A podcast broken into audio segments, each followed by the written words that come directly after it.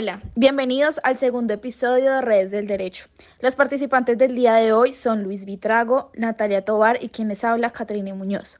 En esta oportunidad les hablaremos de las sentencias proferidas respecto a la tutela interpuesta por Sergio Andrés Ramírez Campos y haremos un recuento de los hechos, luego pasaremos a los argumentos y decisiones de primera y segunda instancia.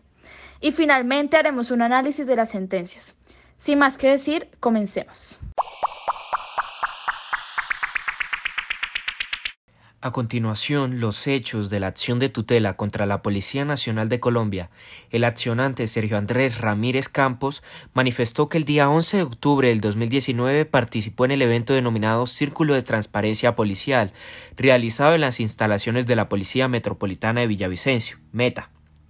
Señaló que una vez culminada la actividad fue requerido por el mayor de la policía Weimar Schneider Cárdenas Rodríguez, quien le realizó un llamado de atención verbal por no entonar el himno de la policía ni recitar el código de ética policial, lo cual para él constituía una ofensa en contra de la institución, superiores y compañeros presentes en dicho evento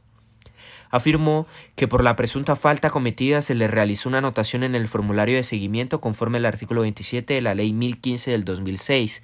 y se le ordenó la elaboración de un trabajo escrito, el cual consistía en transcribir el Código de Ética Policial y el himno de la Policía Nacional, orden que debía ser supervisada por el subintendente Arley Díaz y que debía ser entregada el día 15 de octubre del 2019 a las 2 pm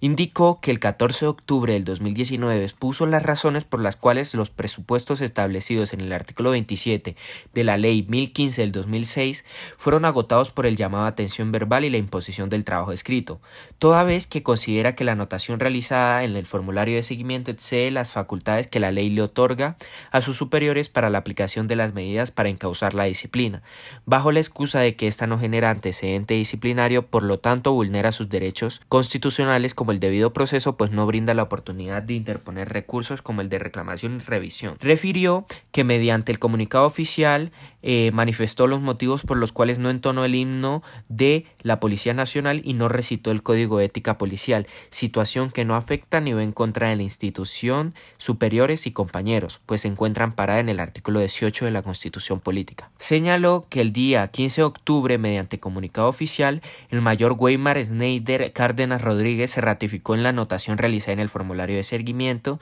y ordenó un nuevo plazo para la entrega del trabajo escrito el día 16 de octubre de la misma anualidad a las 5 pm. Finalmente indicó que de acuerdo con lo señalado en la sentencia C 1076 del 2002, el artículo 29 de la Constitución Política y los artículos 51 y 52 del decreto 1800 del 2000, la anotación realizada en el formulario de seguimiento por ser una medida preventiva no permite que la decisión sea recurrida por el presunto infractor, motivo por el cual instauró un derecho de petición, con el fin de agotar la vía gubernativa, obteniendo una respuesta contraria a derecho que vulnera los derechos fundamentales al debido proceso, igualdad y libertad de conciencia. Pretende con esta acción constitucional el amparo de los derechos invocados y en consecuencia se ordena a la Policía Metropolitana de Villavicencio, Oficina de Telemática, Región de Policía número 7, retirar la anotación realizada el día 11 de octubre del 2019 por el mayor Weimar Schneider Cárdenas Rodríguez y ratificada el día 15 de octubre de la misma anualidad.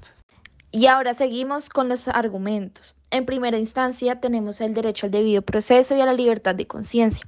En el debido proceso, cuando la falta no justifica la apertura de una investigación disciplinaria, por faltas menores se emplean otros medios que pues establecen en el artículo 27 de la ley 1015 del 2006 para encauzar la disciplina, los cuales son preventivos y correctivos. El juzgado hace énfasis en que estos tienen que ser taxativos y verbales, por lo tanto no deben hacer anotaciones en el formulario de seguimiento ni en la hoja de vida.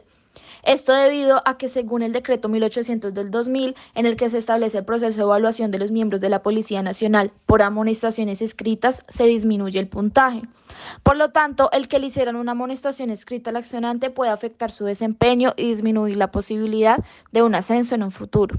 Adicionalmente, no se permitió el ejercicio del derecho a la defensa o contradicción antes de que esta amonestación se registrara en el sistema de la policía y respetando el derecho al debido proceso. Siguiendo con la libertad de conciencia, dejamos en claro que es un derecho fundamental y principio estructural del Estado. También se interpreta como una garantía propia de cada persona que no discrimina creencias ni ideologías, ya que determina el actuar de las personas. Conociendo la influencia que tiene la conciencia en las acciones, es necesario tener en cuenta que esta libertad no solo protege las manifestaciones positivas, sino también las negativas, es decir, que protege del mismo modo a un creyente y a un ateo. Adicionalmente, el juzgado hace una caracterización de la libertad religiosa, es decir, que se debe entender como permisión o prerrogativo, lo que significa que a nadie se le puede obligar a actuar en contra ni impedir actuar a favor de sus convicciones. Debido a esto, las entidades no pueden obligar a sus funcionarios a participar o asistir a ceremonias religiosas.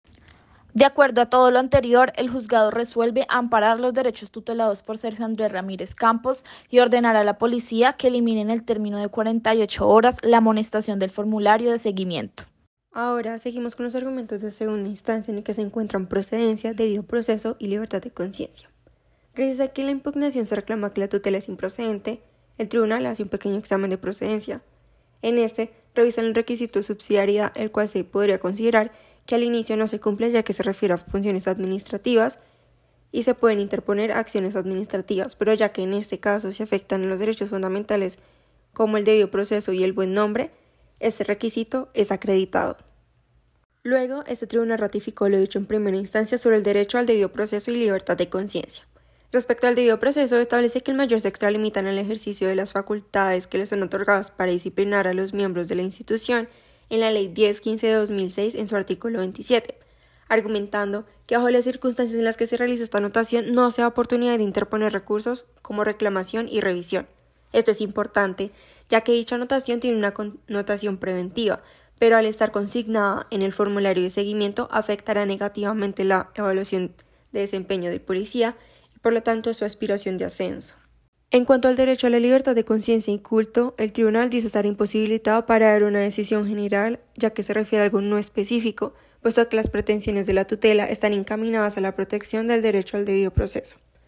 Aún así, menciona las garantías de estas libertades, argumentando que Colombia es un país laico y por lo tanto existe un pluralismo religioso. Asimismo, este tribunal cita a la sección primera del Consejo de Estado, la cual determina que la expresión Dios en el escudo de la Policía Nacional no invoca una deidad a la cual le rinda culto la institución pública y que esta expresión tiene un carácter abstracto y general que no limita la libertad religiosa de los miembros. Finalmente, basándose en los argumentos mencionados anteriormente, el Tribunal Superior del Distrito Judicial de Villavicencio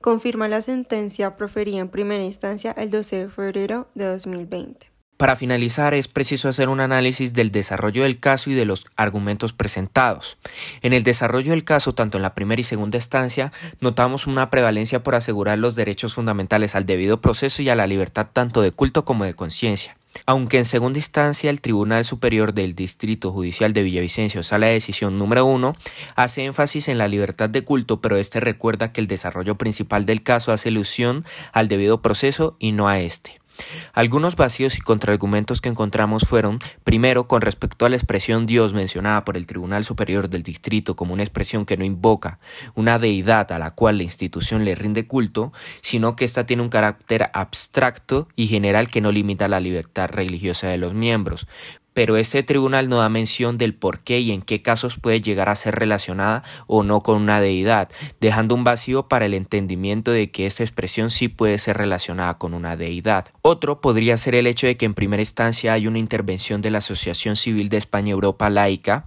y no se menciona cuál es el carácter vinculante de esta asociación y por qué puede ser de gran ayuda en el desarrollo del caso.